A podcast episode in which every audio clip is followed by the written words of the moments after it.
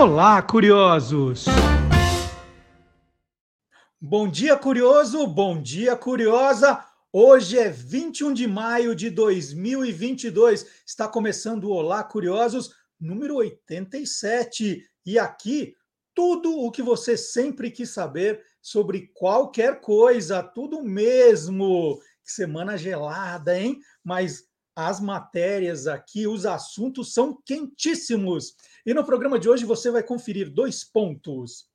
Brincando no Quintal da Cultura, programa da TV Cultura que segue aí a tradição daqueles clássicos, né? Castelo Ratimbum, X-Tudo, Cocoricó, mais um para a lista. E de olho nas pronúncias dos nomes. Olha que sacada do professor Dionísio da Silva, você vai ver daqui a pouquinho. E uma boa pergunta. Você já deve ter se, se perguntado: o koala é um urso? Guilherme Domenichelli vai explicar para a gente. E quando os metais, ai que saudade do meu trompete, quando os, me, os metais entraram nas orquestras com Antônio Mier, história boa, hein? E a lendária cidade de Atlântida foi encontrada mesmo perto do Havaí? Verdadeiro ou farsa? com o Gilmar Lopes. E não é só isso, não. É tudo isso e muito mais no Olá Curiosos, que está começando agora. E eu quero, de cara, já falar, né? Maio é um mês muito especial, porque maio é o mês de aniversário do Guia dos Curiosos, né? O livro que deu origem a tudo isso. O livro que deu origem a tudo isso é esse aqui. É o Guia dos Curiosos, capa laranja. Tudo começou aqui. Essa é uma edição mais nova, tal, mas é, é esse conteúdo, é essa capa né? E 27 anos depois, né, a coleção já chegou no décimo volume. Então, não é que esse aqui é a atualização desse, não. São dois livros diferentes, com temas diferentes. Então, maio é um mês muito especial. E tão especial que nós esperamos o mês de maio também para lançar a nova home do site do Guia dos Curiosos. Ela tá linda agora, clean, né? Tá com, antes tinha muita coisa, tal, não, agora tá mais limpa. Tem lá as fotos dos colaboradores, tem muitos destaques dentro do que a gente fala no programa aqui no sábado, destaques ao longo da semana também. Então tá um cardápio lindo, tá uma tá uma home super bonita para deixar mais fácil a sua navegação no site do Guia dos Curiosos. E nós esperamos maio, né? Maio é o mês de festa do, do Guia dos Curiosos, do Olá Curiosos, das nossas redes sociais, que tudo começou num dia 10 de maio, 10 de maio de 1995. Então tá aí.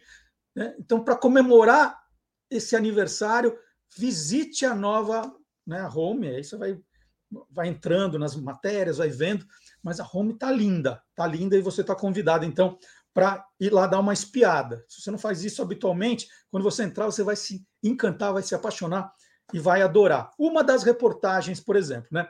Ontem, dia 20 de maio, foi o Dia das Abelhas. Tem o Dia das Abelhas. Gente, eu, eu que descobri que 18 de maio é o dia da coxinha. Essa não, essa não sabia. Dia 18 de maio é o dia da coxinha. Essas coisas você vai olhando que a gente vai falar no, no site do Guia dos Curiosos. Mas 20 de maio, dia das abelhas. Então tem lá, ó, 10 curiosidades sobre abelhas, tá em destaque na home.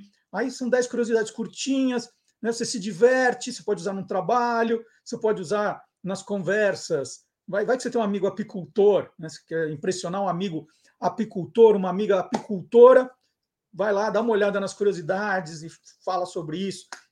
Aliás, amanhã é o dia do apicultor. No site do Guia dos Curiosos a gente explica também o porquê. Né? Tem a ver com uma santa. Uma história bem legal. Então, tem muita coisa no site do Guia dos Curiosos para você pesquisar, então fica o convite, tá bom? bom já, que eu tô, já que eu falei em abelhas, né? Quem eu vou chamar então? Ah, Estou falando de abelhas, né? Vou chamar o biólogo Guilherme Domenichelli. E o Guilherme Domenichelli vai matar né, uma daquelas nossas dúvidas. O koala é um urso, Guilherme?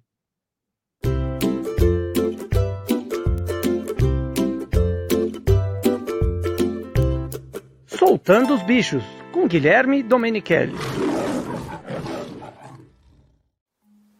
Todo mundo conhece o koala, um animalzinho bastante simpático.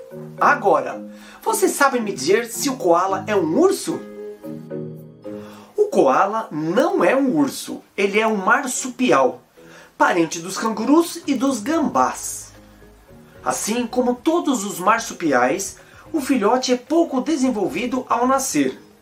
Ele tem a pele cor-de-rosa, não tem pelos, os ouvidos estão fechados, a boca, as narinas e as patas estão ainda em desenvolvimento. Somente as patas traseiras são fortes, permitindo que ele escalhe os pelos da mãe para chegar até a bolsa. Lá, ele permanece agarrado em uma de suas mamas até se desenvolver. Por volta dos cinco meses e meio é que o filhote começa a sair do seu tranquilo abrigo, mas não se afasta muito da mãe, e ao primeiro sinal de perigo entra rápido em sua bolsa. Os koalas e a maioria dos marsupiais são encontrados na Austrália. Infelizmente, ele está muito ameaçado de extinção. Isso desde o início da colonização inglesa na Austrália, quando surgiu o hábito de matá-los para usar sua pele. Hoje, a caça não é o maior risco, mas sim as queimadas nas florestas, que matam muitos animais, e a eliminação das árvores onde vivem, tanto por queimadas quanto por lenhadores. Na Austrália existem 600 espécies diferentes de eucaliptos. Essas árvores são muito importantes para a fauna do continente australiano e, sobretudo, para o koala. Em média, um koala de 10 quilos consome 500 gramas de folhas por dia e ele dedica de 6 a 8 horas comendo. As outras horas que sobram, ele descansa e dorme.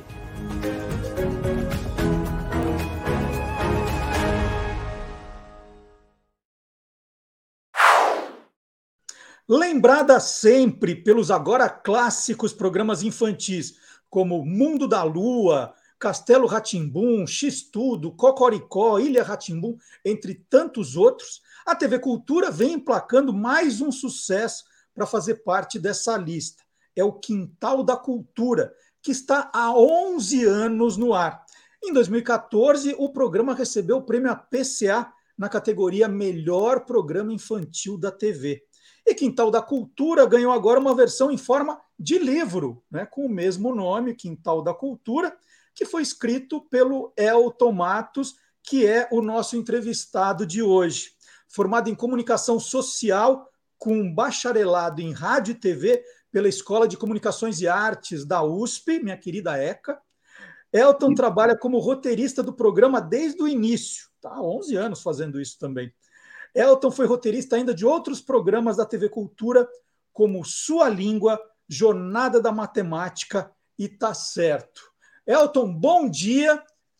É, qual é o grande desafio de fazer o Quintal da Cultura há tanto tempo? Bom dia, Marcelo. Pô, prazer estar aqui batendo esse papo com você.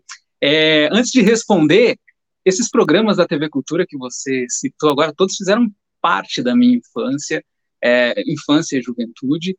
E acho que o, o maior desafio, aproveitando o gancho, é justamente tentar conciliar é, um sonho de infância, que é trabalhar com um programa infantil é, na TV Cultura, é, fazendo, né? Tentando ser, tentando levar, é, fazer da melhor forma possível aquilo que era um sonho de, de criança, assim, de infância.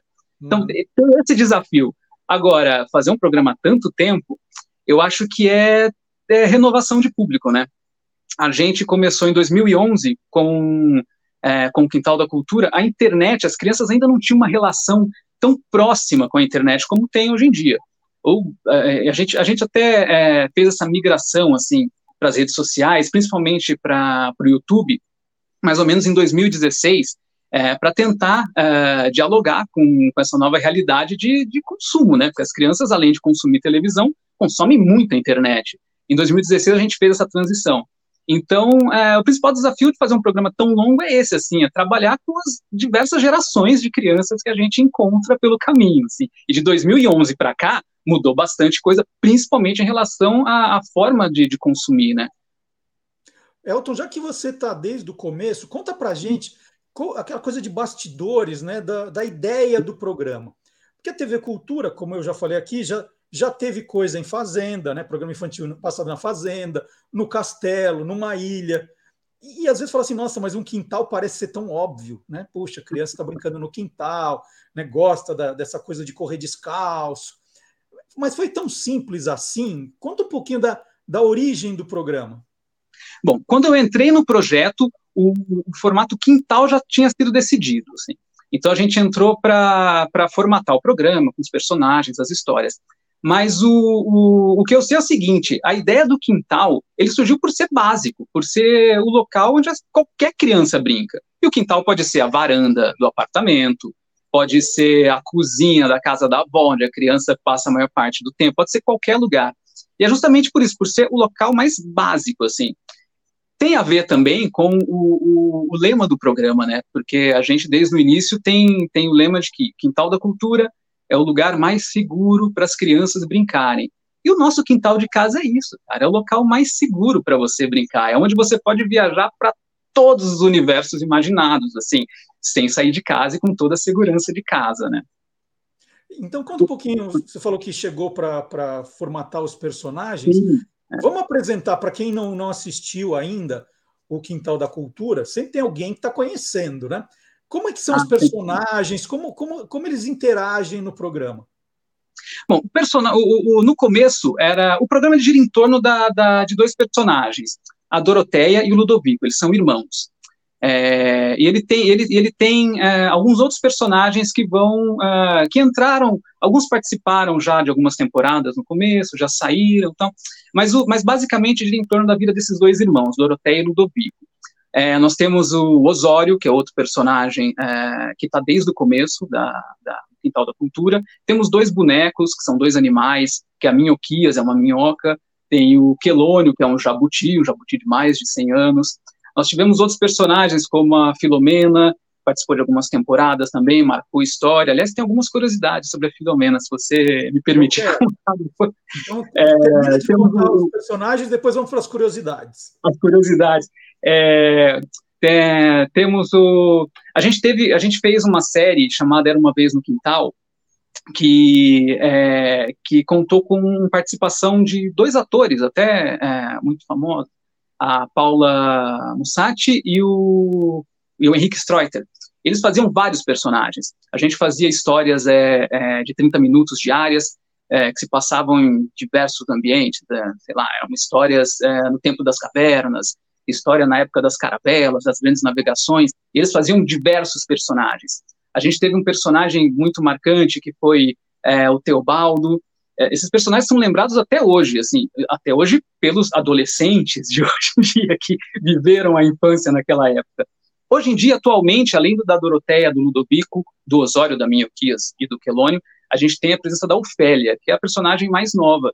Mais nova, mas ela está desde 2018, se não me engano, já no programa e também continua, é, continua fazendo sucesso na, na, com, as, com as novas gerações. É, e, eles têm um pouquinho né, dessa aparência do, do palhaço, com aqueles sim, sapatos sim. grandes. Por que esse conceito, Elton? O, o, o que quer se passar é, levando é, esse tipo do. Esse, é, não, o palhaço é uma, é uma coisa que marcou gerações de pessoas sim. e continua marcando. Né? Por que deixar esses personagens com, com, esse, com esse tipo palhaço assim?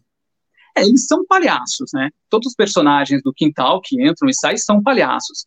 E só que eles têm, eles têm um, um, um estilo um pouco diferente, né? Não é tão claro, não é aquele palhaço tão clássico, não. E assim, trabalhar com palhaço é, é, é, é maravilhoso porque ele não tem idade. Ele, é, o que, que é? Uma criança palhaço, né? Não é, e não envelhece palhaço. Então a gente tem 11 anos de programa é, com esses personagens é, tendo sempre a mesma idade, que ninguém sabe qual é. A gente até dá dicas, assim, em, algum, em, em algumas histórias, né? Então, determinadas histórias a gente tem que é, levar esses personagens, por exemplo, para a escola. Então, eles frequentam a escola.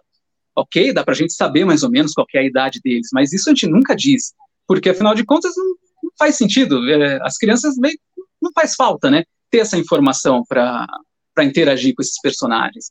Então tem essa vantagem maravilhosa de trabalhar com palhaço. Além, além do que, é, é, o, o, humor é a principal é, característica do programa. E não há nada mais fácil do que você é, criar histórias com palhaços é, recheadas de humor, né?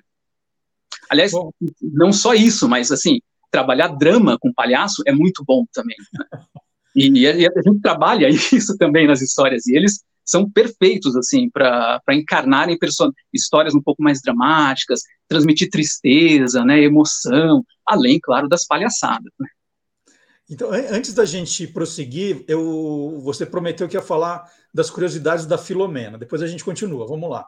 Pra, senão eu me esqueço depois, eu vou, eu vou embalando e me esqueço.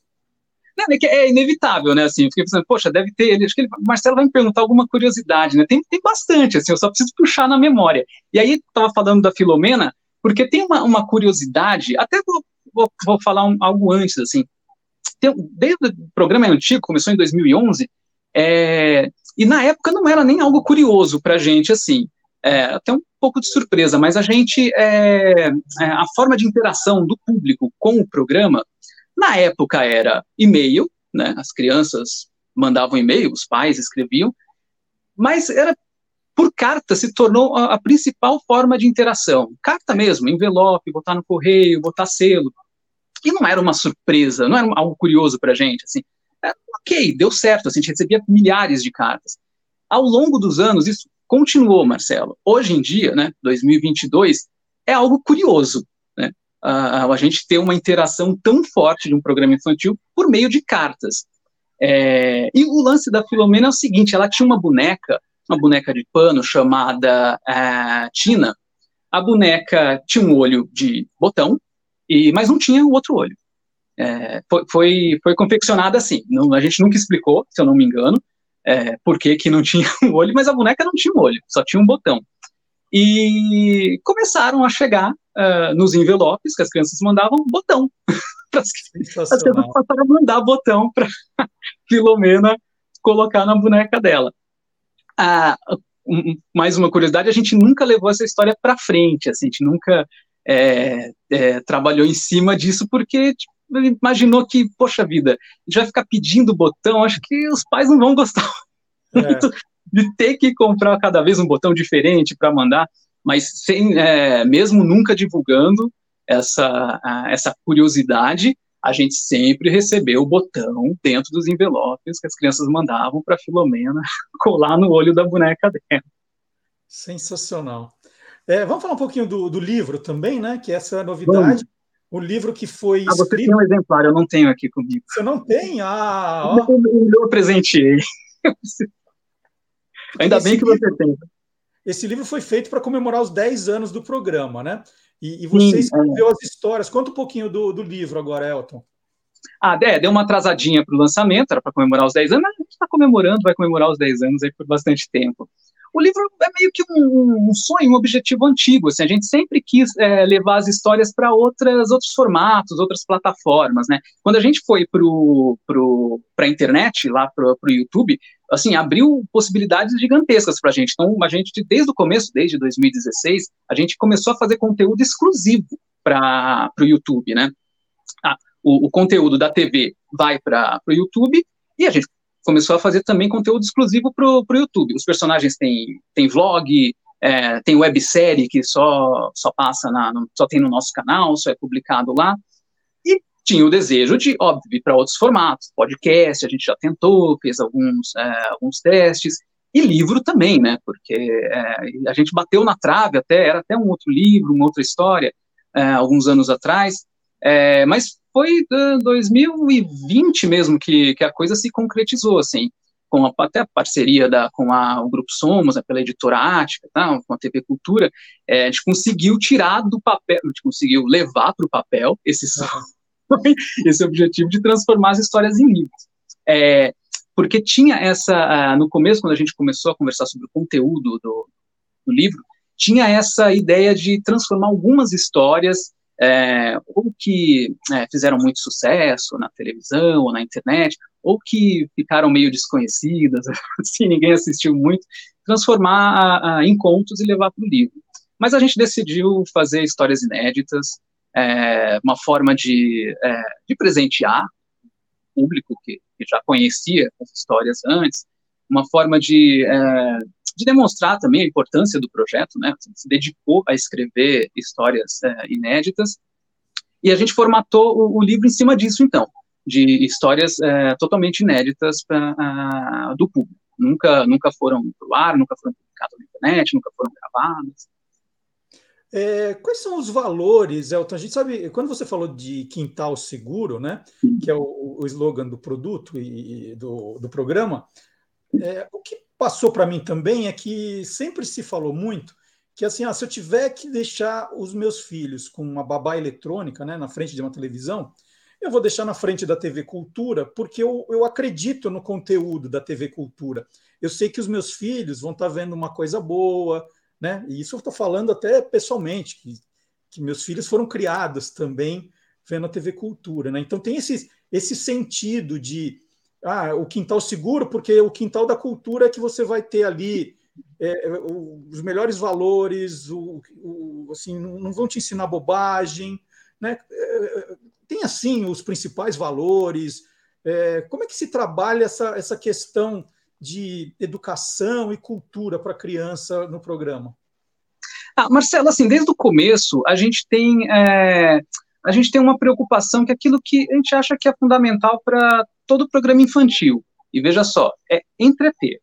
Primeira coisa, o programa tem, tem que ter entretenimento. Não faz sentido você criar um conteúdo para criança que você não busque envolvê-la de alguma forma ali para ela se sentir confortável, né? Gostar de assistir. E não estou dizendo só é, criar uma bolha perfeita, com um mundo perfeito, para que, né, que seja quase inofensivo assim para a criança. Não, a gente pode tratar de qualquer assunto.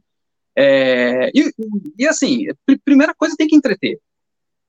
Segundo, como a gente vem de uma, a gente produz o, o, o quintal numa emissora, numa fundação que tem décadas de história, é, de programas educativos, é claro que isso se torna uma preocupação nossa também. Então, é, a gente fala e, e tenta oferecer para o público a maior variedade de conteúdos possível, que não seja somente, que não tenha apenas essa roupagem de entretenimento, né? Eu estou falando de é, conteúdo mesmo, é, língua portuguesa, matemática, claro que tudo dentro de uma, de uma forma mais, é, mais palatável, mais agradável de assistir, com palhaçadas, né? Feita pelos personagens. É, a gente trabalha temas também relacionados a comportamento e tal. Então, assim, é, é entreter, mas buscar oferecer para o público um algo mais, assim, desde que, se, que se, enfim, que contribua para a formação de um cidadão consciente ecologicamente, eticamente. É, a gente tem uma preocupação, você fala assim, é um lugar seguro e, e você pode deixar a, o seu filho assistindo, mas a gente fala com um público do Brasil inteiro. O Brasil é muito diverso, então é claro que a gente sabe que às vezes um conteúdo que a gente considera seguro e que é seguro, um conteúdo que uma parcela da população vai gostar, pode ter gente que não goste. É, vou dar um exemplo disso. A gente fala sobre é, um programa sobre é, diversidade. É, a gente traz o, o, o folclore e a cultura de diversos países, inclusive aquelas histórias ou temas relacionados à religião, então, assim, não é, isso não é proibido para a gente, né? Ah, não podemos falar uh, de, um, de, um determinada, uma, de um determinado mito porque está relacionado a uma religião que não é a da maioria dos brasileiros. Não, isso não existe. A gente tem a preocupação e a responsabilidade com a diversidade. Então, é óbvio, pode ter alguém que não goste de, de, de que o filho tenha contato com uh, essa diversidade. Pode, mas não é, com certeza não é a maioria. E pela, pelo, pelo, pelo feedback que a gente tem da, do, dos telespectadores, dos pais, dos professores que usam muito conteúdo do quintal em sala de aula, é, tudo bem, assim, a gente está é, produzindo um conteúdo que realmente, oferecendo diversidade, ele é bem seguro para qualquer perfil de família. O Elton, quando, é, assim, nesse mercado, por exemplo, de literatura, o autor infantil, juvenil, ele, é, ele é visto como uma, às vezes, como segundo escalão, né, por quem faz a literatura adulta, que esquece que quem forma os, os leitores, né, os futuros leitores para eles são esses autores. E tem coisa boa, tem coisa não tão boa. É, Sim. Na, na, televisão é a mesma coisa, assim, tem um, um certo, ai, puxa, escrever para criança é tão fácil né? Tipo, o pessoal olha e fala, quero ver você escrever uma novela. Tem, tem isso igual? Tem, tem sim, tem sim. É, mas é, mas é, é uma questão de se acostumar, né? Porque, na verdade, dá até para compreender. A gente, na verdade, escuta um pouco disso assim, é, de adulto, né? Claro. Porque, mas é porque o, o, consumo do adulto não é programação infantil, né? Não é o livro infantil. Então, é até natural, né? Até você achar que é, conversar, dialogar com um adulto é, é, mais difícil, ou você consegue tratar temas é, mais complexos, de uma forma mais aprofundada com adulto e com criança, não. E, na verdade, essa, essa, essa relação não existe, né? Essa diferença não existe, né? Da mesma forma que você pode se aprofundar num tema com um adulto, você se aprofunda com uma criança. É óbvio que a, a linguagem, a maneira de falar é outra. Mas, é, mas sim, mas a, a, gente sente também na televisão esse tipo de, de olhar assim, ah, mas é um produto para criança, então é um pouco mais fácil de fazer. Mas é, mas é pouca gente, viu? Ao longo da minha carreira como roteirista, principalmente escrevendo para o Quintal da Cultura, assim, pouquíssimas vezes eu me deparei com com alguma opinião assim mais é, mais direta de que a ah, programação infantil, é, conteúdo infantil é mais fácil fazer. Eu, eu, queria te contar uma historinha que, que eu passei com o profe, saudoso professor Manuel, que trabalhou anos na TV Cultura, professor Manuel. controle de qualidade. Né? Ele, ele lia os roteiros antes de serem gravados e apontava: olha, isso aqui não é bom, isso aqui está errado. E eu fiz uma vez, né, nunca tra é, não, não, trabalhei em nenhum programa infantil da, da TV Cultura, mas eu fiz um trabalho fora e convidei o professor Manuel para fazer essa uhum. consultoria, porque ele era uma das grandes autoridades nessa questão, né? E aí nós fomos fazer uns textos que iam nos cards dentro de um chocolate, e eu escrevi em determinado momento, assim, alguma coisa como, ah, tinha uma roupa sexy, né? E eu escrevi. O professor Manuel falou: não, sexy não. Isso criança não entende. Tinha uma roupa bonita, uma roupa elegante, mas sexy não. Então, eu lembro né, do professor Manuel para. Eu estou lembrando dele aqui para fazer essa homenagem a uma querida pessoa e para falar dos cuidados que a TV Cultura sempre teve. Né? Você já passou por situações assim de. Não, essa palavra é meio adulta, vamos mudar. Como é que é, Elton? Agora você já está ah, deixa eu, deixa eu só contar mais uma. A entrevista é com você, mas eu lembrei que o primeiro, um dos primeiros trabalhos remunerados que eu tive foi fazer roteiros para a TV Tutti Frutti, do Eli Barbosa, na TV Bandeirantes. Você não tinha nem nascido, acho que era 84. Sim, é óbvio. Você já tinha nascido? Então era TV, mas você não assistia televisão ainda. Aí tinha TV Tutti Frutti, e eu falava, aí eu escrevia assim: ah, eu vou te matar, né? Uma fruta que eram as frutinhas lá que interagiam. Aí o abacaxi disse para a banana: Eu vou te matar. Aí o Messina Neto, que era o chefe ali dos roteiristas, falou: Não, matar, você nunca vai usar matar no texto. Você vai falar assim: Eu vou te jogar no liquidificador. Eu falei: Gente, mas é muito pior. Aí eu queria que você contasse alguma história também, Elton, dessa questão de, dos cuidados com o texto. É, você falou do professor Manuel, trabalhei muito com ele lá na TV Cultura é, com a equipe de, de, pedagogia, de assessoria pedagógica né, lá. Isso é importante, até é, é a TV Cultura sempre mantém é, algum profissional para fazer essa assessoria nos programas, é, é, muito importante ter essa assessoria, né. É, eu, eu, não passei, estou aqui lembrando, talvez tenha até passado por uma situação parecida com a sua, não me recordo. Eu me recordo de uma história que a gente recebeu uma reclamação de uma, de uma mãe porque tinha uh, era, era uma história da uh, o Ludovico ele estava sofrendo bullying de um garoto na, na escola. E esse garoto era um pouco violento. E numa das cenas o garoto joga ele no chão e o Ludovico acaba uh, machucando o braço. Não, eu não lembro se era quebrando enfim ele enfaixa o braço. É, e aí é interessante porque é, essa mãe reclamou da, da violência da, do episódio, assim. E eu lembro que a gente, enfim, já tinha ido para o ar, não, não, era na, não, não era na parte do roteiro, mas a gente escrevendo, a gente não achou violento, né? E nem achou é, que uma briga ali entre os personagens pudesse ter esse tipo de, de absorção por parte da, até dos pais, né? De, se falou, a gente estava falando de segurança, né? Essa mãe certamente não achou que o, o programa foi um lugar tão seguro, porque afinal apresentou um pouco de violência para a criança. É, mas assim, a gente assistindo a cena novamente, até para responder, manter um diálogo com ela sobre, sobre, é, sobre o conteúdo do programa e sobre a cena especificamente, a gente viu que, é, na verdade, era uma cena até trivial de palhaços, assim, né? É, era recheada de humor. É, claro, a gente não estava é, a gente não estava é, amenizando a violência, falando que é legal, tal. Mas a gente tem que tomar esse cuidado porque a gente, por mais que tenha essa assessoria, por mais que que o roteiro, que o programa, a edição passe pelos olhos de muitos profissionais e muitas pessoas, a gente não tem muito controle de como a pessoa vai fazer a leitura, né, da, da, daquela cena ou daquela palavra. Eu não tive, eu não me lembro de um caso assim, que a gente, é, ou que eu tinha, coloquei alguma, algum termo que depois eu falei, opa, não, peraí, isso aqui vai, vai, vai dar ruim, isso aqui, não vai ser legal. Mas eu me lembro disso, de, da, da gente às vezes receber é, essa, essa, esse retorno da, de que, ah, olha, aqui o, o, o, personagem foi muito violento, tal, não achei legal. Tem, tem, teve uma outra história que também teve uma, uma reclamação, falou, olha, a personagem é, gritou com o outro, tal, eu ensino aqui em casa que a gente não deve gritar. Fala, Poxa, é verdade, não, não deve gritar, mas é, faz parte, tem um contexto, faz parte de uma história, né? Então, às vezes, as pessoas gritam, é inevitável. Né? Isso a criança vai encontrar pela, pela vida dela pessoas que gritam, né?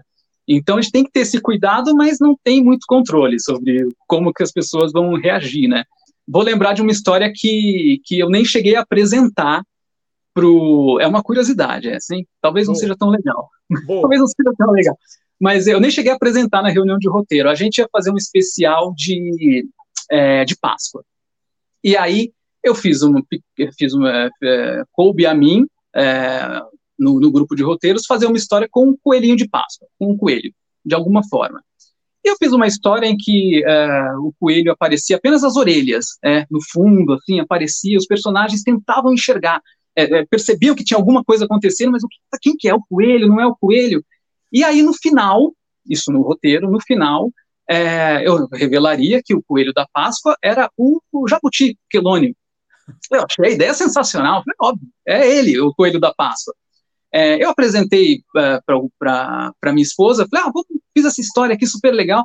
Ela terminou e falou assim, mas espera aí, você está dizendo que o coelho da Páscoa não existe? Assim, para as crianças. Eu falei, poxa, é verdade. Não vou, vou mudar, mudei mudei a história, mudei o roteiro, no final simplesmente não revela. Era o Coelho da Páscoa, realmente, mas não revela, ele não aparece. Aliás, acho que até ele aparece, sim. Na reunião de roteiro, é, com os roteiristas, a produção, a direção, é, a história foi indo, indo até o final, e no final, não, não, não é o Coelho da Páscoa, realmente existe. Aí as pessoas, ufa, Elton, nossa, eu achei que você fosse colocar que o Coelho não existe, que era algum outro personagem. E eu, não, imagina, você acha que eu ia fazer Ideia besta, que ideia mais besta. Não. E, enfim, Oi, como? Você, você, falou aí muito do, da questão do programa ter ido para o YouTube. E vocês Sim. estão com números incríveis né, no YouTube. Vocês comemoraram Sim. alguma coisa de bilhão aí. Como é que foi? Sim, tem coisa de bilhão aí. É, é mais de um bilhão de, de visualizações, né? A gente ultrapassou, tem um milhão e alguma coisa de, de, não me recordo, mas tem mais de um milhão de inscritos também. Temos vídeos com 20, 30 milhões de visualizações, vídeos únicos. Claro, se você for comparar com os grandes canais no, no YouTube, é, a gente está até, né, é até peixe pequeno. Mas são números realmente é, para se comemorar, assim, ainda mais se tratando de, de, de conteúdo mais educativo, conteúdo infantil, que não é comercial, né? A gente não vende programa, merchan dentro das histórias, nada ali, não dá prêmio, a gente não dá premiação para criança. Então, sim, são números incríveis, assim.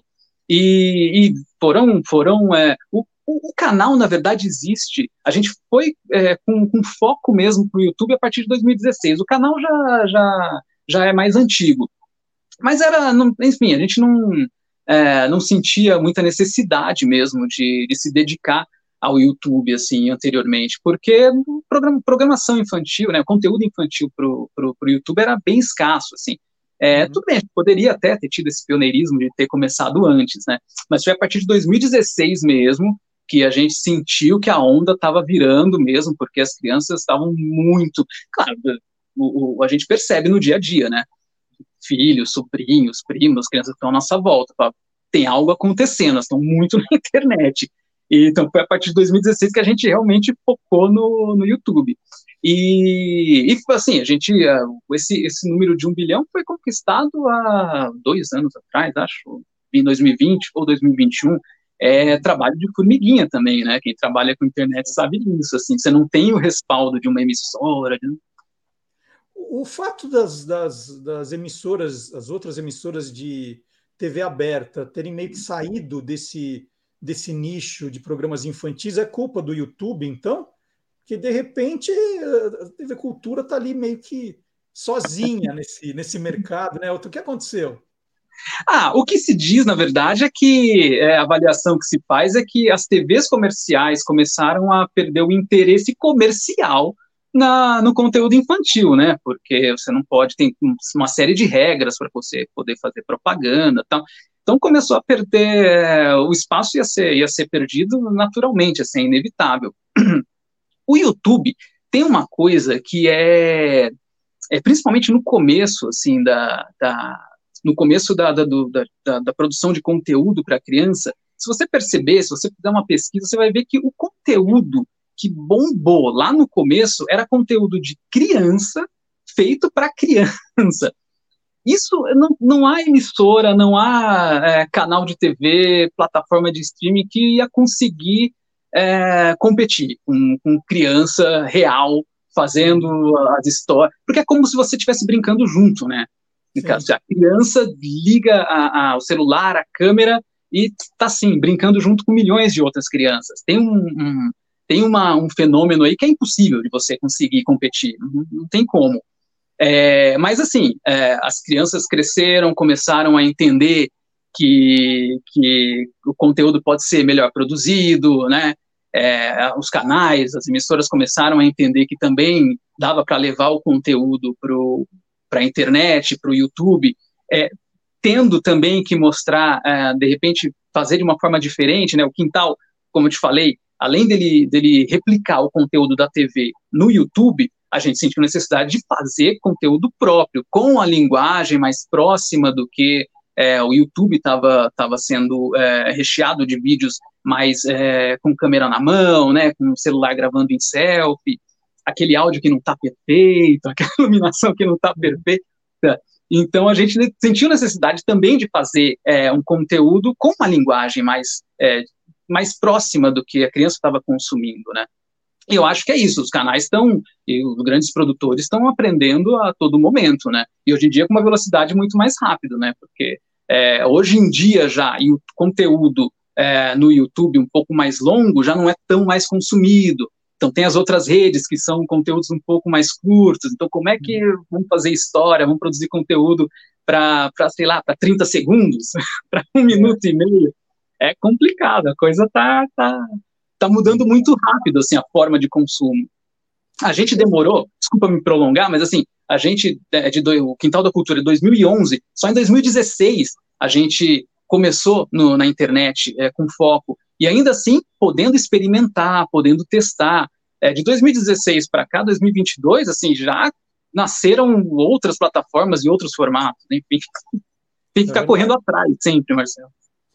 Olha, queria agradecer muito a entrevista do Elton Matos, roteirista do programa Quintal da Cultura, grande sucesso da TV educativa, né, que vai entrar, como eu falei aqui no começo do programa, na lista daqueles programas já consagrados e clássicos que a TV Cultura fez ao longo de sua história. Né? O Quintal da Cultura ganhou o prêmio APCA já em 2014 e agora está né, tá lançando, está chegando o Quintal da Cultura, esse livro lindo aqui, ó, tentar mostrar um pouquinho com oito contos escritos pelo Elton. E tem aqui a apresentação dos personagens, né? Que o Elton fez, mas eles estão todos aqui também, para quem está começando agora a entender quem, quem, o que é o, o quintal da cultura. Elton, ah, muito obrigado pela entrevista. Claro.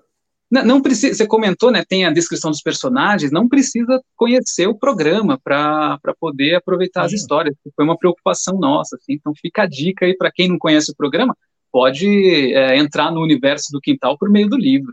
É, tem, tem gente que, né, quando sai o filme, começa pelo filme e depois vai para o livro. Você pode começar pelo livro e depois ir para o programa de televisão, não tem programa nenhum, não tem problema nenhum. Está aqui E agradeço, eu recebi esse exemplar da Beth Rodrigues, né, amiga, mandou. O Elton não tem, eu tenho. A Beth me mandou. Agradecer para ela também. E parabéns, Elton, pelo trabalho, né? Trabalho premiado, que está dando aí muito retorno né, para vocês. E é, e é, muito bacana esse sentimento mesmo que a TV Cultura continua fazendo programas de qualidade para as crianças. Né? Então é o, é, o, é o quintal seguro, como a gente falou aqui. Muito obrigado pela entrevista. Ah, obrigado, Marcelo, que agradeço. E agora aqui no Olá Curiosos, nós vamos mostrar que não é não tem curiosidade só no quintal, não. O mundo inteiro é curioso e eu vou mostrar isso agora. Valeu, Elton!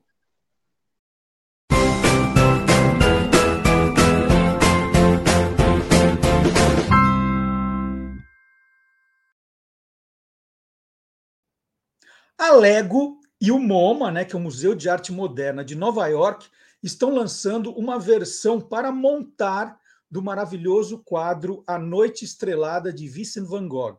São 2.316 peças com o trabalho pós-impressionista. A obra-prima, agora de plástico multidimensional, coloca um cipreste e casas em primeiro plano, enquanto estrelas, nuvens e a lua marcam o fundo dá para colocar o quadro, né, depois de montado, depois das pecinhas todas organizadas e montadas, dá para colocar o quadro de Lego na mesa ou até pendurá-lo na parede. O quadro A Noite Estrelada, que é de 1889, está no MoMA desde 1935. O conjunto foi projetado pelo designer Truman Cheng, de 25 anos, um fã de Lego que mora em Hong Kong. É, o Lego, A Noite Estrelada, será lançado globalmente a partir de 1 de junho. Tá? Não sei quanto tempo demora para chegar no Brasil, mas a partir de 1 de junho as esperanças já se acendem. Né? A ideia sensacional e deve ser o primeiro depois de muitos. Bom, o primeiro depois de muitos né, são os, os grandes boletins que o professor Fábio Dias traz para a gente, já recuperado da Covid, né, falou que a tosse ainda, ali o finzinho da tosse ainda está atrapalhando um pouquinho, mas ele tomou uma água, tal, veio gravado, tudo certo, que bom, né? Que, que o professor Fábio já está de volta, está recuperado, boa notícia. Então ele traz para a gente agora uma, um saboroso jingle.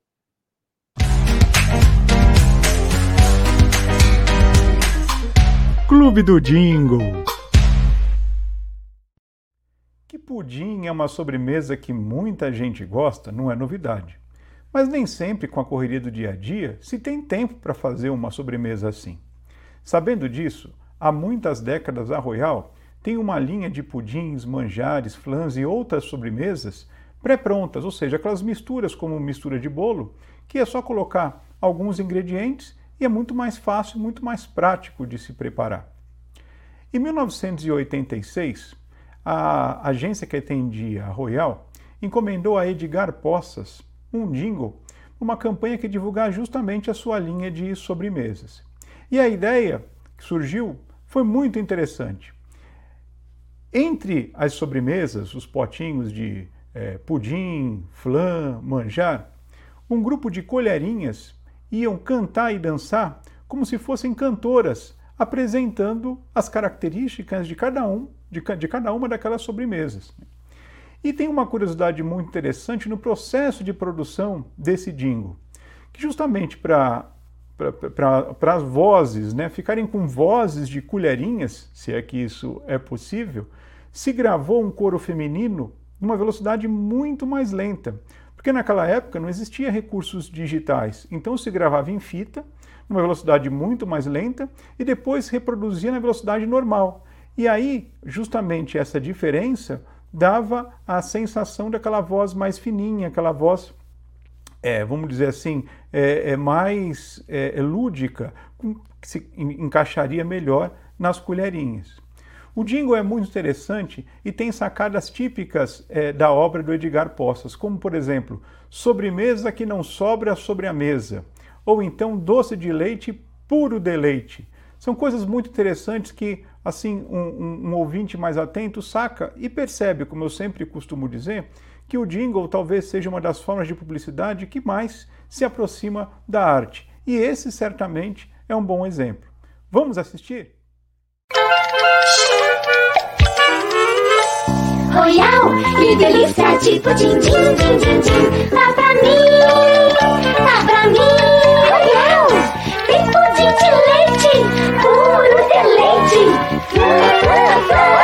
Din, din, din, din, din.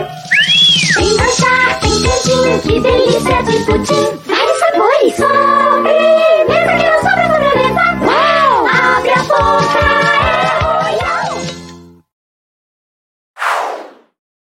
Gente, que tortura ver esse monte de sobremesa. Sou louco por quindim, por flan, por manjar. Ah! Será que tem sobremesa hoje em casa? Se não tiver, vou ter que sair para comer alguma coisa fora. Bom, lembrando sempre que o nosso programa é um podcast que tem aqui imagens, né? Você pode assistir no YouTube, no Facebook com imagens, mas continuamos sendo um podcast, como um programa de rádio que agora tem imagens. E estou dizendo isso porque nós estamos nas plataformas de áudio, Deezer, Spotify, SoundCloud, com o programa como ele sempre foi. Você pode ouvir, é só baixar, não precisa ter conta, não precisa pagar nada. Pode baixar o programa no Deezer, no Spotify, no SoundCloud e ouvir a hora que você quiser, onde você quiser, na situação que você quiser. Né? É muito fácil e a gente está muito feliz que as pessoas estão descobrindo cada vez mais uh, o podcast do Olá Curiosos. Então, então o número está crescendo. Muito feliz, muito obrigado para todos que estão é, compartilhando. Que, como eu disse, né, é incrível. São 87 semanas que a gente já está fazendo o programa aqui. A gente fica falando toda semana nas redes sociais: olha, vai ter o programa sábado, vai ter o programa sábado. E aí, de repente, aparece alguém. Essa semana, eu publiquei um vídeo sobre aquele personagem que aparece hoje naqueles bolinhos. É, é, é, os bolinhos são sul-coreanos, mas o nome é japonês, né? O bento cakes, aqueles bolinhos do tamanho de um pão de hambúrguer, é, que tem lá um bonequinho bem tosquinho, com umas frases engraçadas. É, tá, tá, viralizou, isso está na moda, todo mundo adora ganhar, adora presentear. E aí eu comentei que eu, eu, eu publiquei esse vídeo e uma pessoa falou assim: Puxa, adorei, que saudade do programa de rádio, pena que não tem mais. Aí falei, meu Deus, né? Aí falou, oi, tudo bem? Puxa, que legal, muito obrigado pela sua mensagem. Ó, tá aqui o link. Nós estamos no YouTube, no Facebook, no Spotify, no Deezer, no SoundCloud. Aí a pessoa, puxa, que felicidade, eu não sabia, vou começar a ouvir, vou ouvir os programas antigos. Olha só, até hoje a gente tem que ficar espalhando. Por isso é que eu preciso da sua ajuda. Né?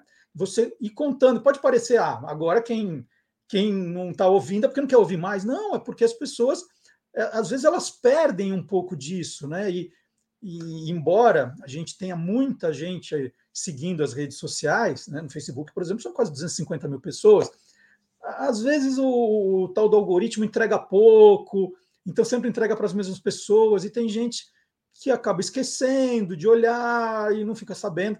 Então fica o convite para você me ajudar a divulgar o programa aí, tá? Nós estamos no YouTube, como você sabe, no Facebook, como você sabe, e nas plataformas de podcast também.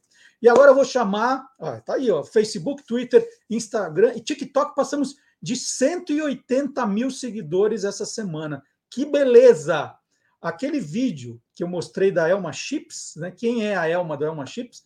Quase 900 mil visualizações, gente, velho. Logo, logo vai atingir um milhão de visualizações. Que máximo! Que máximo! Como tem gente curiosa! Isso é sensacional. E agora, professor Vard Marx, que adora contar histórias de batalhas, de guerras, vem com uma história aí sensacional.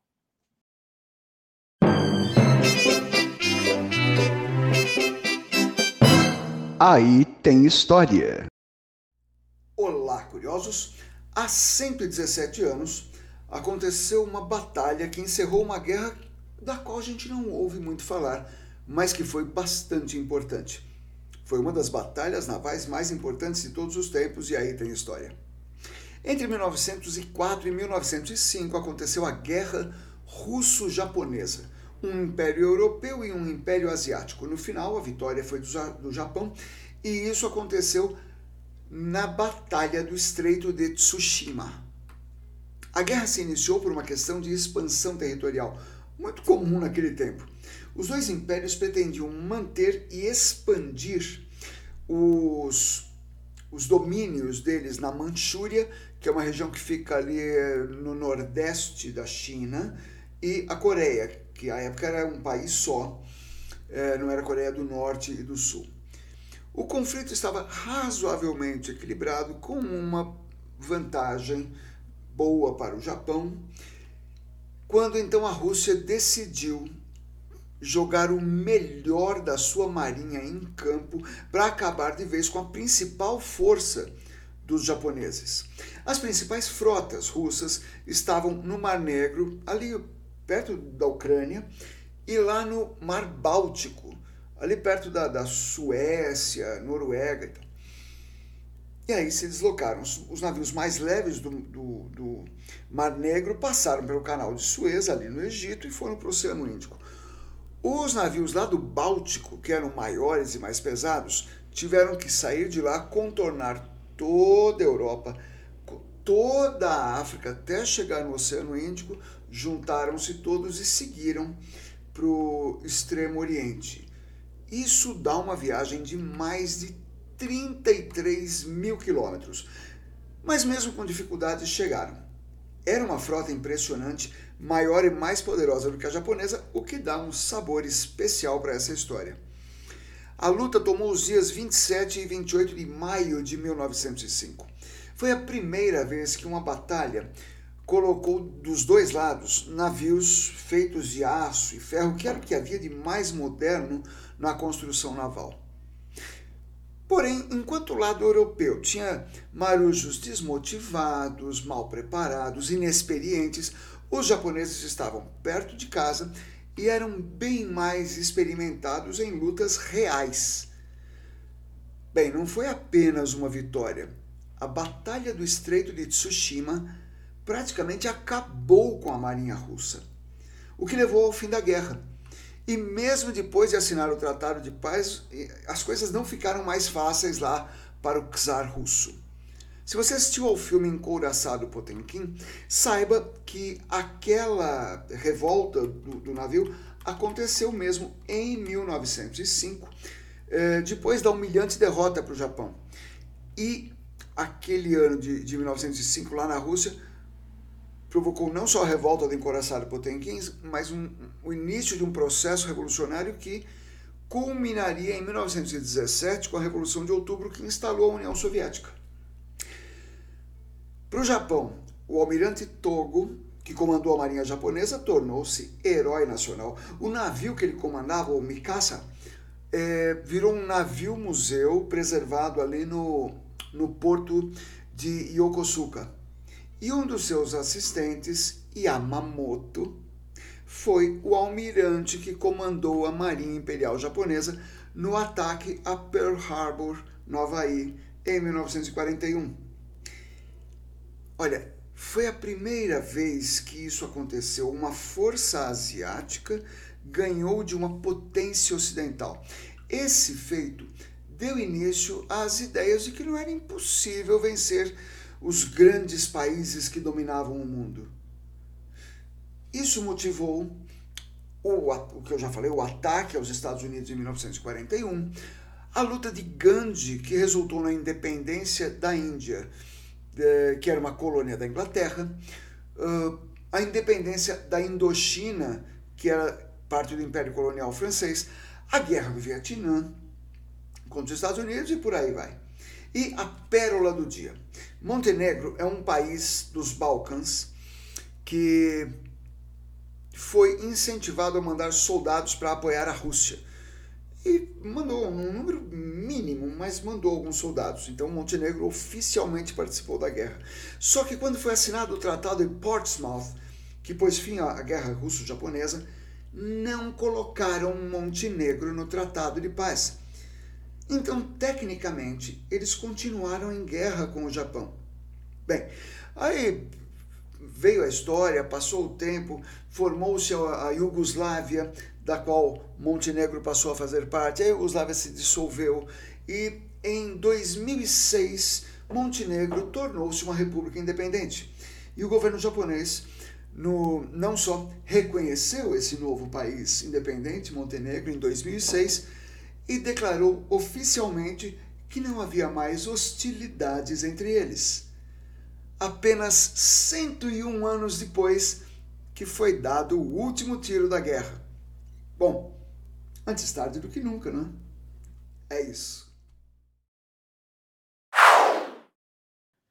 Bom, deixa eu aproveitar também, né, para lembrar do livro Esquadrão Curioso, Caçadores de Fake News. Logo, logo vai ter novidade com esse livro também. Aguardem, aguardem. Esquadrão Curioso, Caçadores de Fake News. Hoje, meu livro mais importante, adotado em escolas, né, os professores, os educadores, é, da importância de falar com, de fake news sobre as crianças, ainda mais às vésperas de eleição.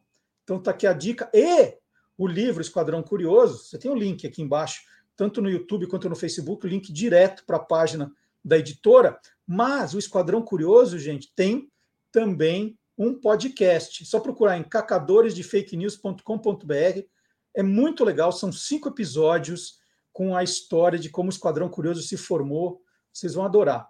Esquadrão Curioso, Caçadores de Fake News, professor, professora. Se tem algum educador, alguma educadora, coordenador, bibliotecário, avisa, hein? Esse é o livro agora a gente precisa muito dele para o segundo semestre, hein? Esquadrão Curioso, Caçadores de Fake News. Temos que falar de fake news com as crianças, sim, viu? Que depois viram os adultos que não sabem, né, não tem discernimento, então, desde criança. Esquadrão Curioso, Caçadores de Fake News e o podcast que é sensacional, Cacadores de Fake News. Por que cacadores? É porque não tem a cedilha. Cacadores é o caçadores sem a cedilha. cacadoresdefakenews.com.br Dá uma... e, e mesmo se não for professor, professor, educador, você vai se divertir, porque tem humor, está divertido, tem umas entrevistas muito legais. Se você se interessa pelo assunto, se você é vítima de muita fake news, né, fala, puxa vida, eu caio em todas, já estou passando vergonha, né, que vexame, né, fico espalhando notícia falsa, aí fico recebendo aquelas notificações do, do Facebook que, é, que aquela notícia é falsa, passa vergonha. Então, leia o livro, ouça o podcast, em breve novidades. Tá bom?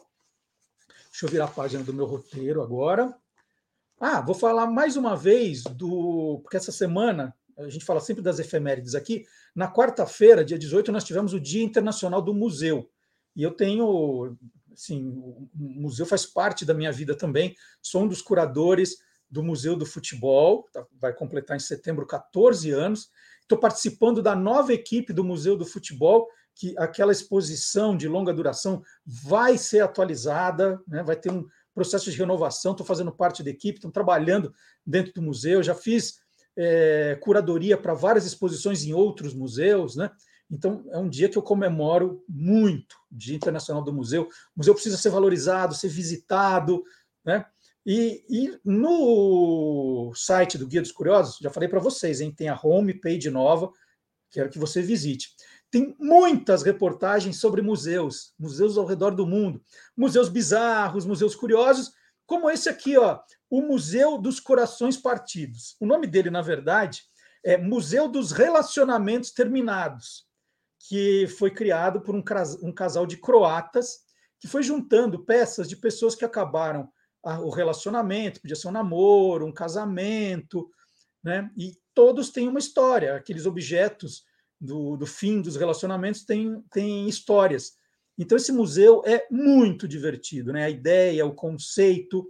Ele é um museu itinerante e tem uma versão virtual, né? E lá no site do Guia dos Curiosos, você vai ler a reportagem e já tem um link para você conhecer esse museu virtual. É uma história muito divertida.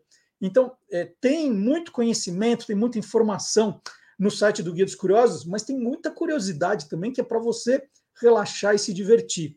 E o bom é que você vai navegando, né? E uma página vai puxando a outra, puxando a outra, puxando a outra. E aí você tem um, vai, vai se divertir, vai, vai viajar, na, às vezes na minha maionese ali, de, da, das loucuras que eu fico pensando em colocar no site. Vale a visita. E agora o Antônio Mir, para me provocar, né? Fui obrigado a parar minhas aulas de trompete. Vocês lembram como eu estava tocando bem? Mas depois que eu fiz a cirurgia da hernia de ato, o médico recomendou, falou: olha, o trompete é muito agressivo porque você tem, você tem que preservar um pouco a sua voz, né? De vez em quando ela dá umas falhadas, então você tem que preservar, já que você vai usar a sua voz. Então ele recomendou que eu parasse. Aí comecei a fazer aulas de coral, bem no, bem no começo da pandemia, né? Falei, não, agora vou esperar para ver o que vai acontecer. Coral com pandemia não, não funcionava. É, aí o Antônio Mir, para me provocar, que ele tem essa mania, ele vai falar de metais, né? Deixa ele falar, vai. Senão eu já, eu já eu me entusiasmo, eu conto tudo, quando vocês vão ver o boletim, vocês falam, ah, puxa, mas você já falou tudo. Então vai lá. Antônio Mia. Vem aí. Os Caçadores da Música Perdida. Olá, curiosos! Uma orquestra sinfônica moderna é composta por cinco naipes de instrumentos: cordas, madeiras, percussão, teclas e metais. E é sobre músicas onde o naipe de metais como trompetes e trombones se destacam que falarei hoje.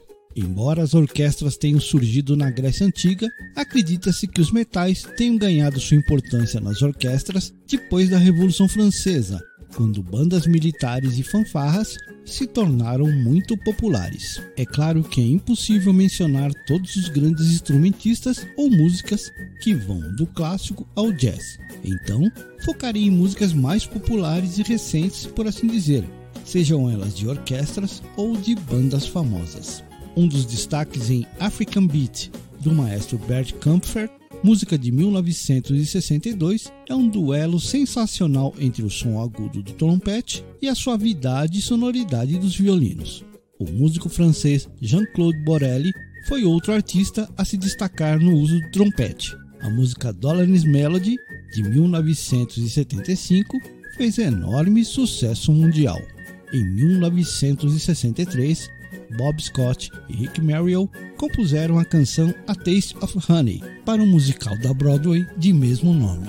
Receberam o Grammy de melhor tema. Ainda em 1963, os Beatles regravaram A Taste of Honey e incluíram em seu álbum de estreia Please Please Me, mas a versão mais conhecida, vencedora de três prêmios Grammy, Melhor do Ano, Melhor Arranjo e Melhor Desempenho Instrumental, foi a de Herb Alpert e de Juana Brass de 1966. No Brasil, ela era utilizada como tema das cacetadas de um programa dominical. Os temas de muitos seriados dos anos 60 e 70 eram baseados em marchas onde o naipe de metais se destacavam. Alguns exemplos: o tema dos Thunderbirds, composição de Barry Gray de 1965. Outro tema com uma marcha bem marcante é o The Battlestar Galactica, composição de Stu Phillips de 1978, executada pela Orquestra Nacional Real Escocesa. Os metais também são destaques na trilha de abertura do seriado Chips, exibido em 1977. A composição de John Parker embalou as aventuras dos policiais rodoviários da Califórnia, John Baker e Frank Poncherello. Um dos maiores sucessos das trilhas sonoras de seriados dos anos 70 foi composta por Barry DeVorson, o tema do seriado SWAT, gravada pelo grupo americano de funk Rhythm Heritage em 1975. A música também fez grandes sucessos nas pistas das boates e discotecas, já que o single lançado na época ocupou simultaneamente o primeiro lugar na Cashbox e na Billboard. Antônio Mier para o Caçadores da Música Perdida no Olá Curiosos.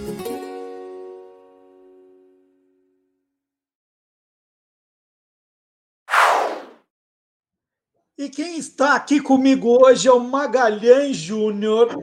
E, e, e, hoje tem um motivo especial para o Maga estar aqui. Maga, bom dia.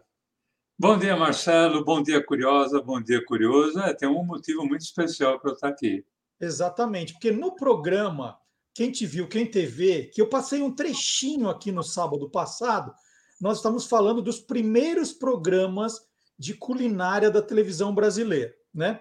E aí o Maga foi apresentando e falou: olha, o primeiro foi Genialidades Culinárias, que era um programa ali de 1955, apresentado por que ele chamou de Mestre Cuca, né? O Chico Wright, né? E era o primeiro registro que o Maga encontrou. E aí, pesquisa, gente, é uma coisa muito dinâmica, né? É, uma coisa vai puxando a outra. Quando a gente fala aqui, alguém falou, opa, peraí, pode ter uma outra coisa. E aí, durante a semana, no comecinho da semana, o Maga me ligou, mas assim, exultante.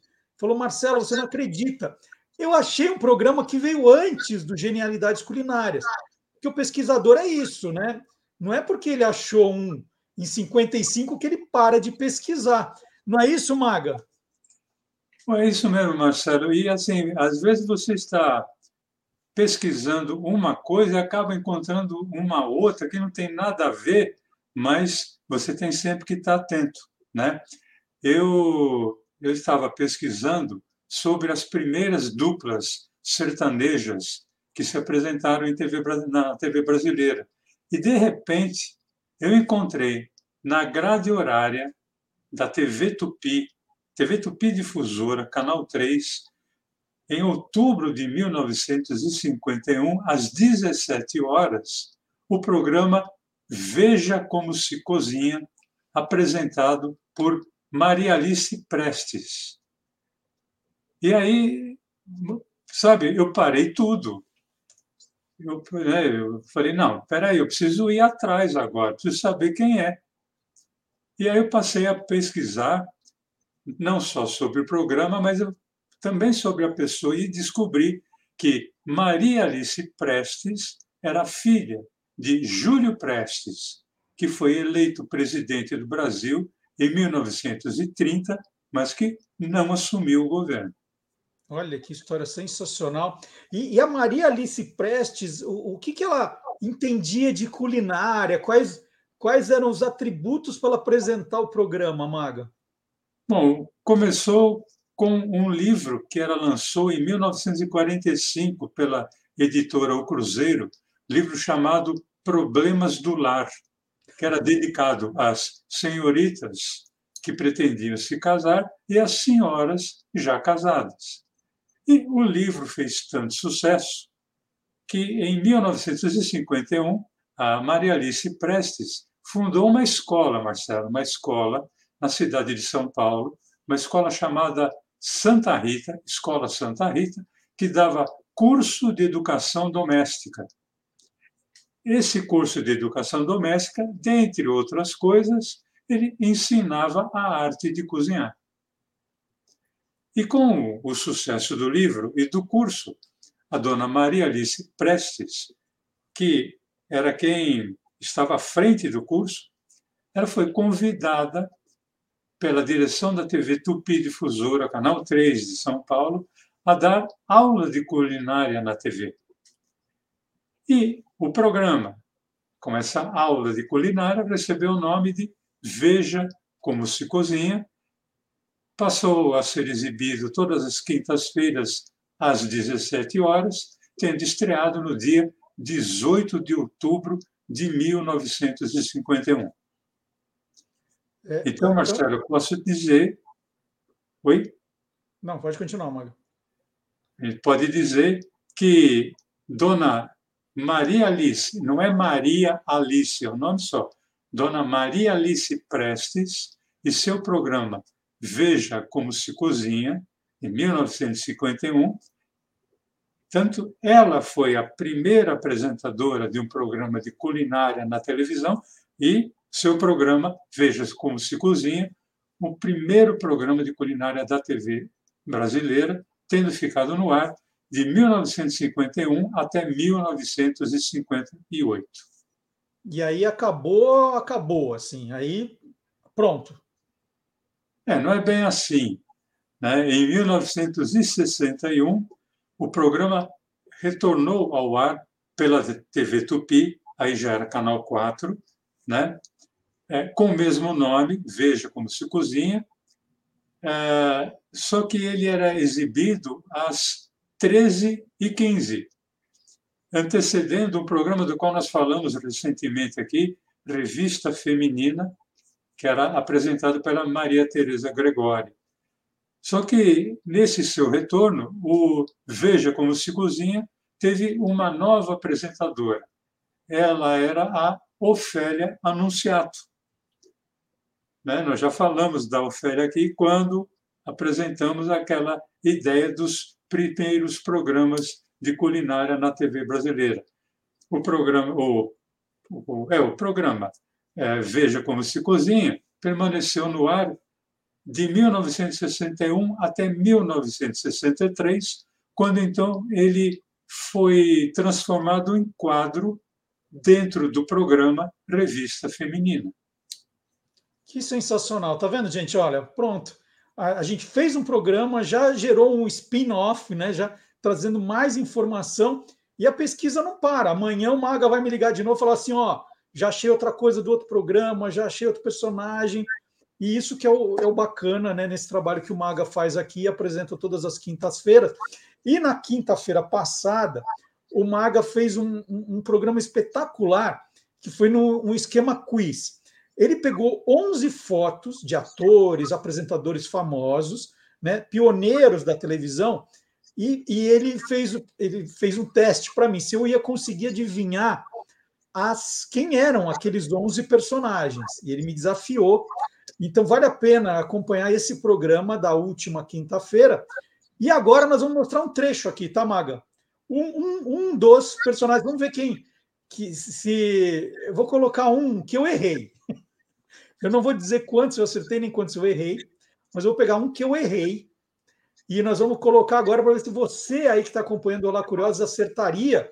E se você acertou, você pode ir lá no programa da quinta-feira ver quantos você acertaria e ver quantos eu acertei. Justo, não é? Claro. Então é isso. Maga, obrigado pela sua participação, né? E aqui é assim, a gente vai apresentando e, e é muito legal, porque tem muita gente que participou daqueles programas, são parentes daquelas pessoas que depois entram em contato com a gente, querendo apresentar mais coisas, mandando material, e é assim que a pesquisa vai crescendo, né, Maga? Valeu, Marcelo. Olha, obrigado por estar aqui de volta no Olá Curiosos. É um prazer estar com vocês todos aqui. E sempre que aparecer alguma coisa nova, uma pesquisa nova, alguma coisa que venha a aumentar a pesquisa de algum programa que a gente já apresentou, a gente vem aqui em edição extraordinária, né, para colocar sempre a atualidade para os nossos amigos e nossas amigas curiosos. É isso aí. Maga, super obrigado. E agora, pessoal, um trechinho do Quem Te Viu, Quem TV aqui no Olá Curiosos. Vamos ver.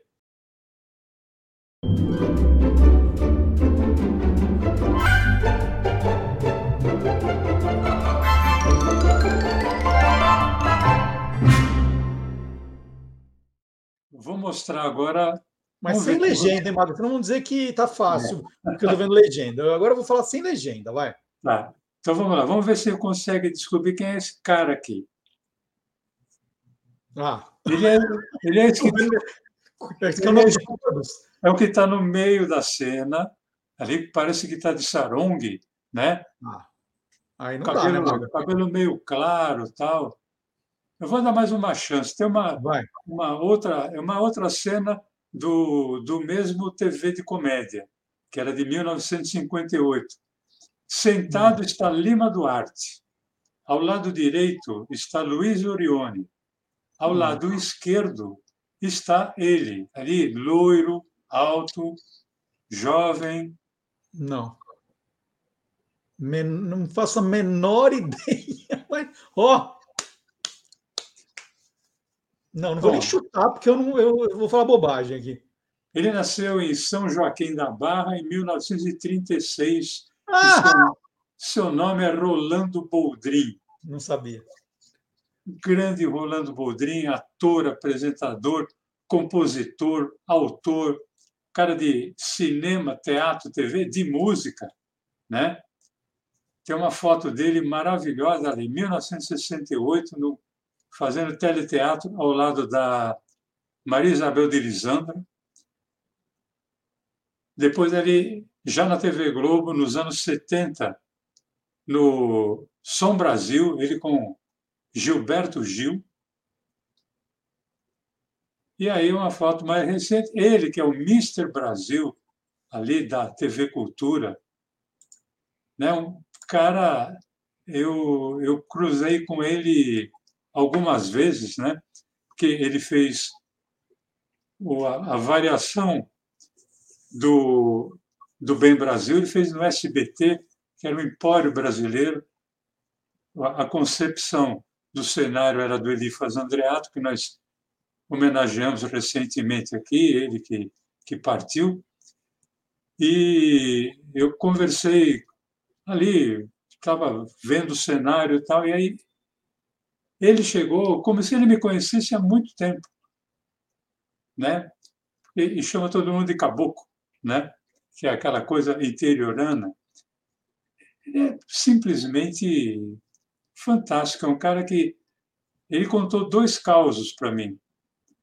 E eu achei uma pena, porque me chamaram porque estava tendo gravação. Não era da praça, era uma gravação de uma outra série que eu estava fazendo naquela época.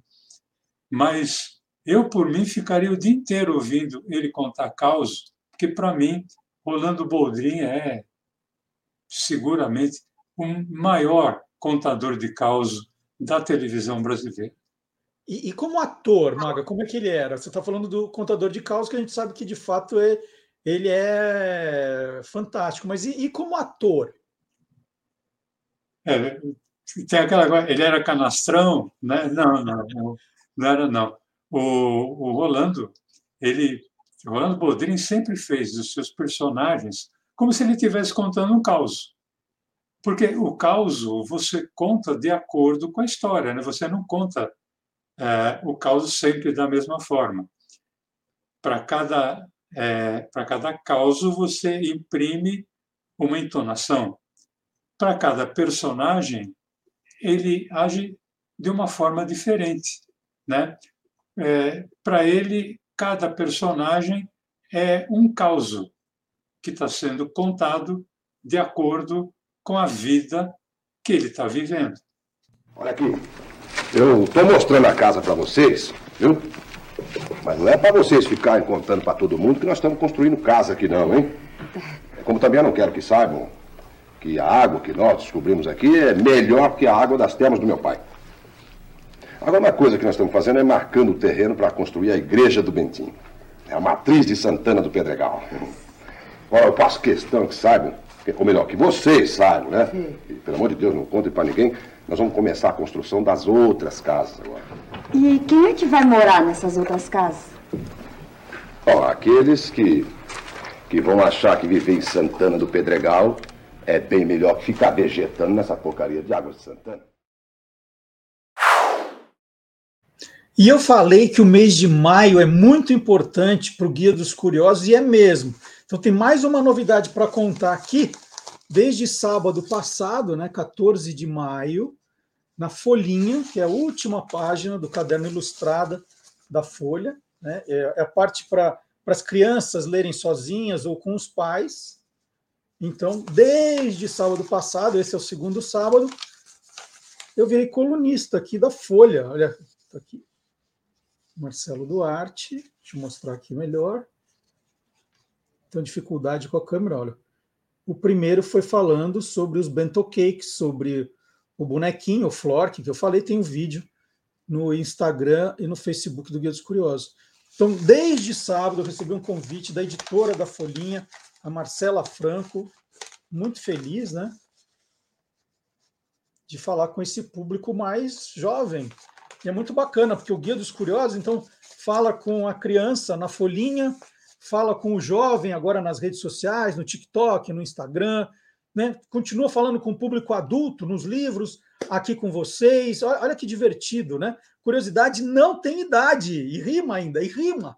Então, muito obrigado. E quem for assinante da Folha já, já dá uma olhada, ou, né, procurar jornal aos sábados, depois vai para a edição virtual da Folha também. Então, é, minha coluna na folhinha não dá para não ler, hein? Combinado? É, então, já que eu estou falando de diferentes públicos, vamos falar do TikTok, então, que essa semana chegou a marca de 100, 180 mil seguidores, ó, caminhando para 200 mil logo, logo.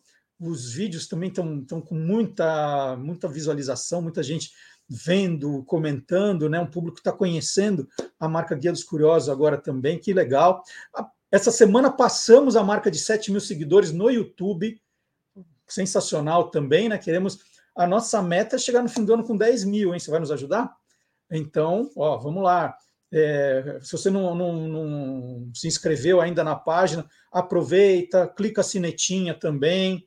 Né? Tem a nossa newsletter que você pode assinar também para receber os, os, nossos boletins, as, é o nosso e-mail sextas-feiras, a, a gente manda oito da noite em ponto ali, contando o que vai ter no programa do sábado. Então, tem várias maneiras da curiosidade aí fazer parte da sua vida, tá bom?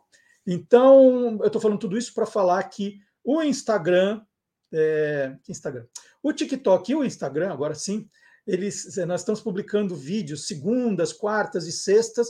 Tem outras coisas ao longo da semana, mas os vídeos segundas, quartas e sextas. E um que bombou essa semana falava da logomarca da Nike. Aliás, quando eu falei a palavra logomarca, ih, começou de novo. Logomarca não existe, Marcelo, seu burro, de onde você tirou isso, blá, blá, blá, blá, blá. Aí lá vou eu, pego o dicionário, mostro para as pessoas, ó, oh, existe sim, tal, né? Mas é. Vou gravar um vídeo sobre isso também. Vou chamar o professor Dionísio da Silva. Gente, logomarca existe sim. Então eu contei a história da logomarca.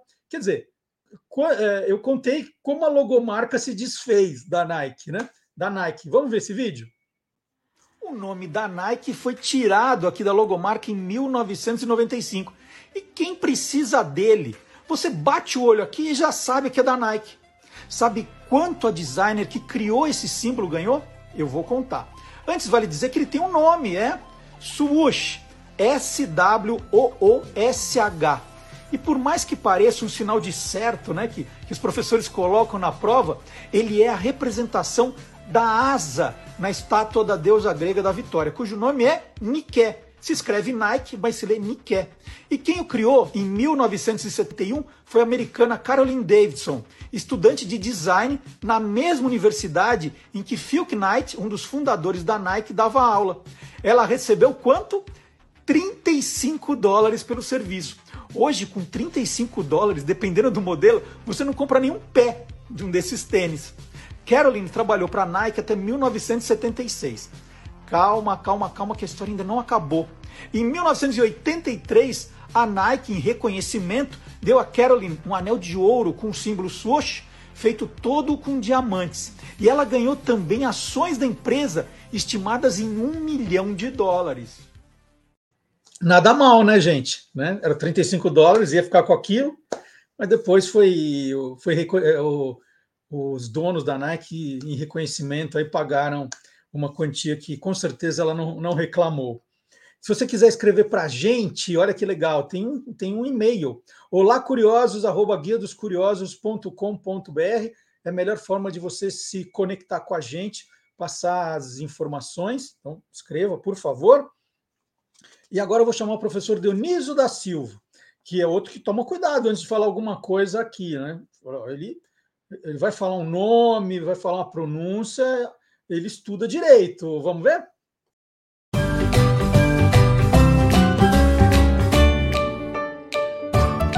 Palavra nua e crua. Olá, amigos do Olá Curiosos. Vocês já não cansaram de ouvir bunker na televisão, no rádio? Agora, com a guerra da Ucrânia, de vez em quando alguém ainda fala em bunker, mas o nome é bunker. A palavra é do alemão. A gente tem que se atualizar um pouco.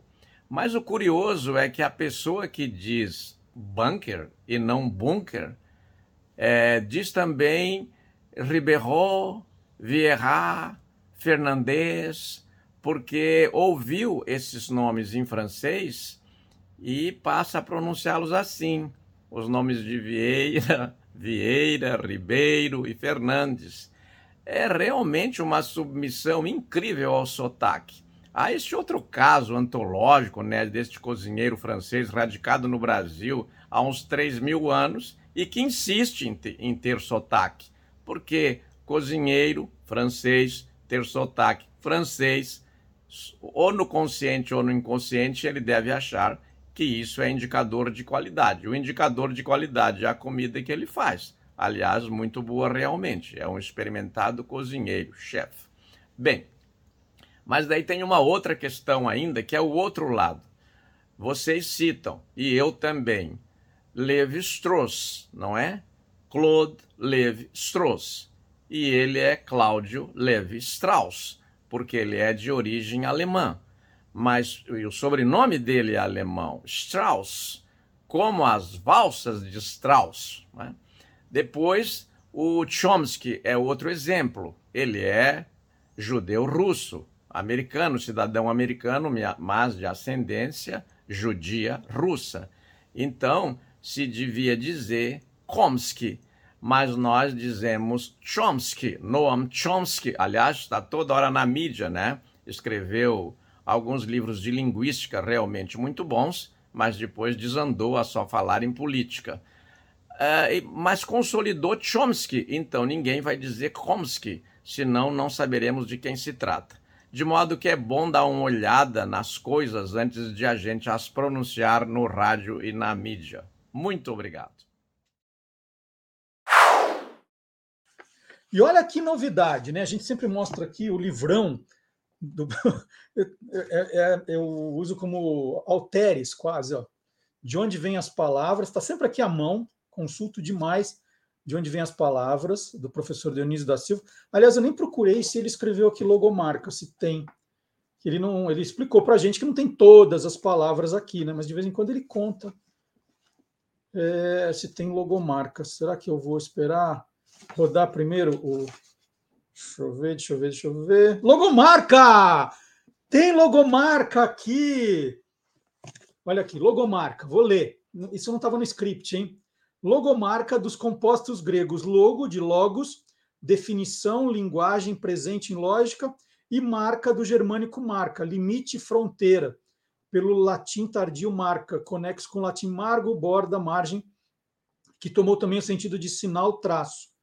É, designa a representação gráfica com imagens e letras, ou somente imagem ou somente letras de determinada empresa, ideia ou doutrina que se quer anunciar.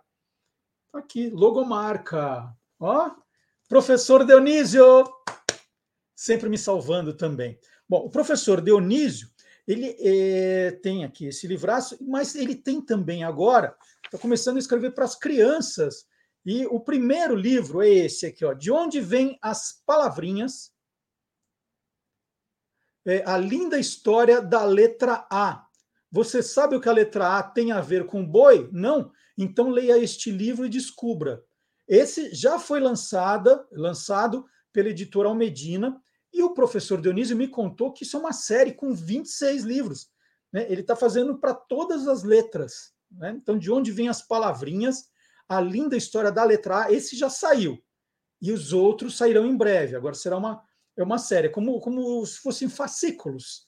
Que genial a ideia. E em breve, de onde vêm os palavrões também, que o professor Dionísio está escrevendo. E logo, logo, então, nós vamos conversar com o professor Dionísio. A gente pega um daqueles dias que ele está mais livre, no sábado de manhã, e ele entra para conversar com a gente de um do, explicando como é esse projeto, né? Mas já fique atento. E fique atento também para o que o Gilmar Lopes vai comentar agora. O Gilmar é daqueles também que concorda. Fake news se aprende desde cedo. É, Gilmar Lopes, agora, no encerramento do programa, vai pegar uma notícia que bombou, né, que está bombando, as pessoas estão falando, e aí ele, antes de entrar no ar aqui, ele investiga. Vamos ver?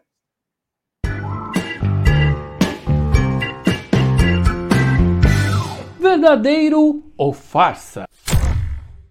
No começo dessa semana, uma descoberta feita por cientistas lá no Havaí deixou muita gente curiosa. De acordo com o texto acompanhado de uma foto, Cientistas teriam descoberto lá no fundo do oceano, lá no Havaí, uma estrada feita com ladrilhos amarelos. E isso seria uma prova de que eles teriam finalmente encontrado a lendária cidade submersa de Atlântida. Mas e aí, hein? Será que essa história é real, hein?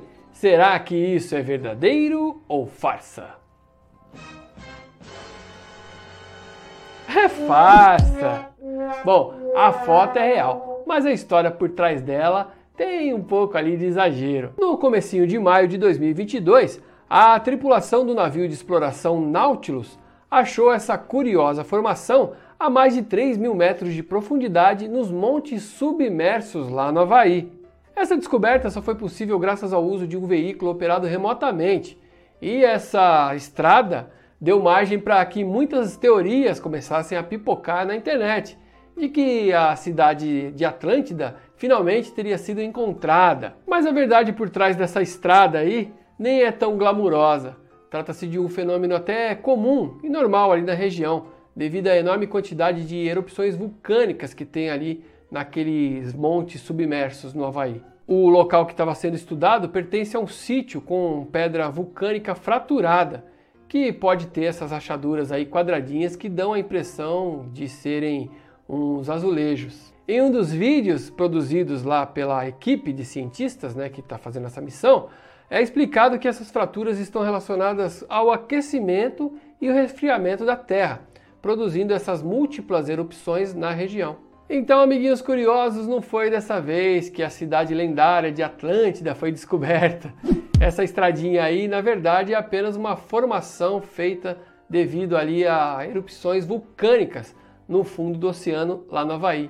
E aí, você quer saber se o que está rolando na internet é verdadeiro ou farsa? Então entra lá no www.e-farsas.com.